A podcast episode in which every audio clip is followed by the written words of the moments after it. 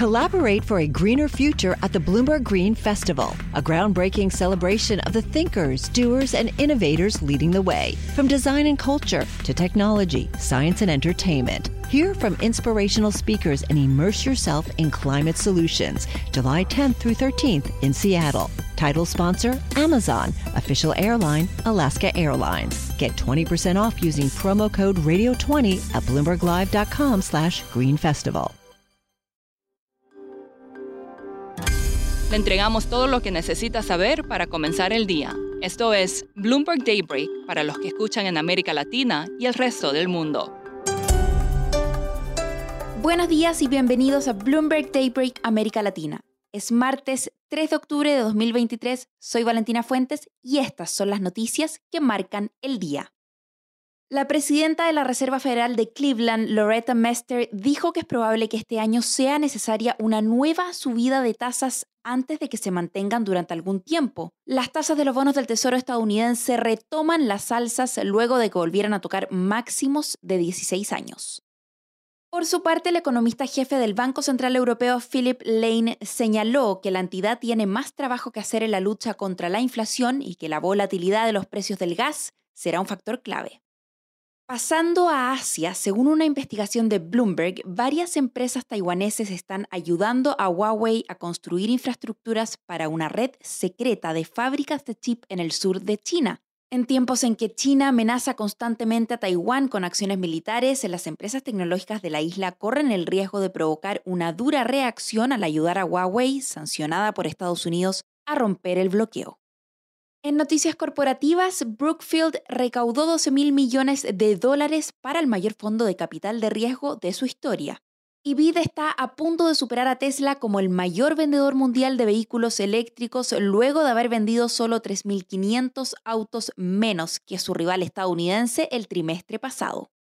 En política de Estados Unidos, el cargo de Kevin McCarthy como presidente de la Cámara de Representantes está en juego.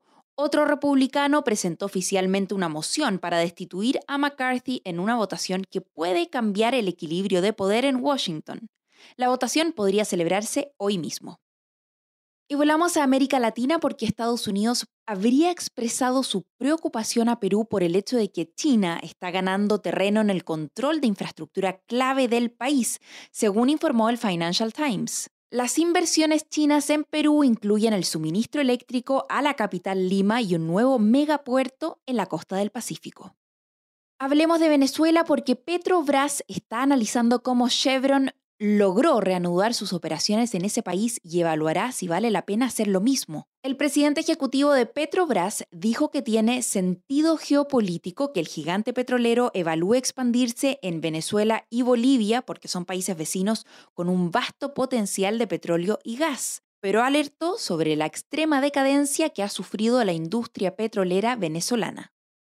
En Argentina, la inflación, la débil situación de la economía y las restricciones en el mercado cambiario han sido un dolor de cabeza para las empresas del sector financiero.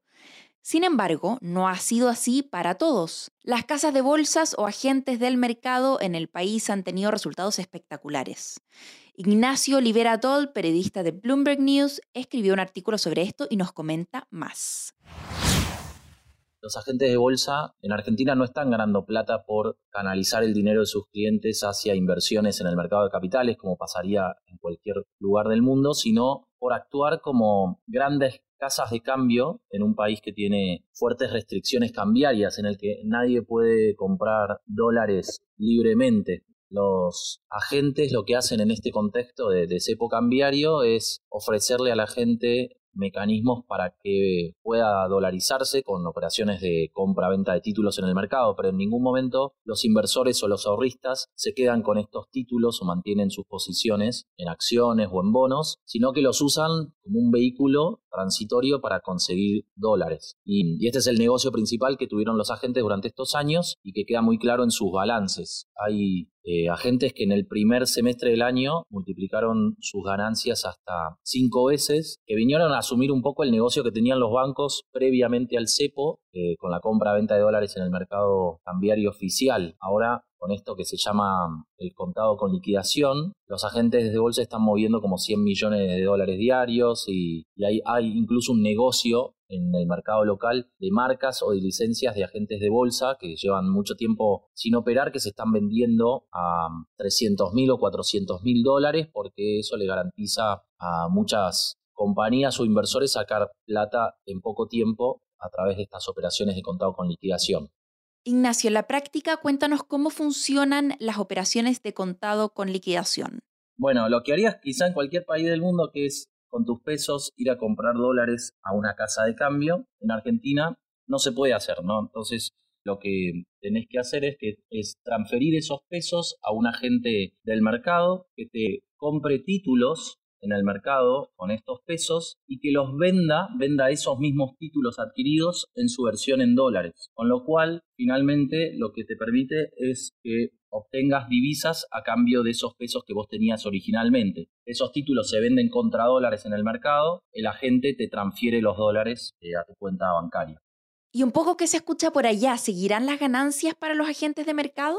Mira, si hay algo de lo que están convencidos los traders, los, inversores, los agentes de bolsa en Argentina es que saben sobrevivir a um, climas de negocios muy hostiles, muy adversos, con mucho intervencionismo, mucha vigilancia del gobierno y muchas restricciones, y que tienen los músculos entrenados como para adaptarse a cualquier cambio y que pueden sobrevivir a cualquier nuevo escenario. En el caso de, por ejemplo, nosotros en esta nota que hicimos estuvimos consultando qué pasaría en un escenario de dolarización. Bueno, hoy los agentes lo que están viendo es que por el, intervencionismo, por las regulaciones, ellos pueden cobrar mucho, muchas comisiones o pueden lograr mucho, mucha ganancia a partir del spread que hay en la operación de títulos.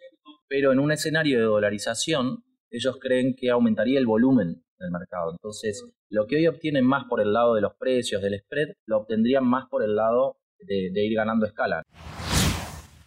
Y para terminar, ha llegado el juicio de Sam Bankman Fried. La selección del jurado comienza hoy, a menos de un año después desde que estalló el caso FTX.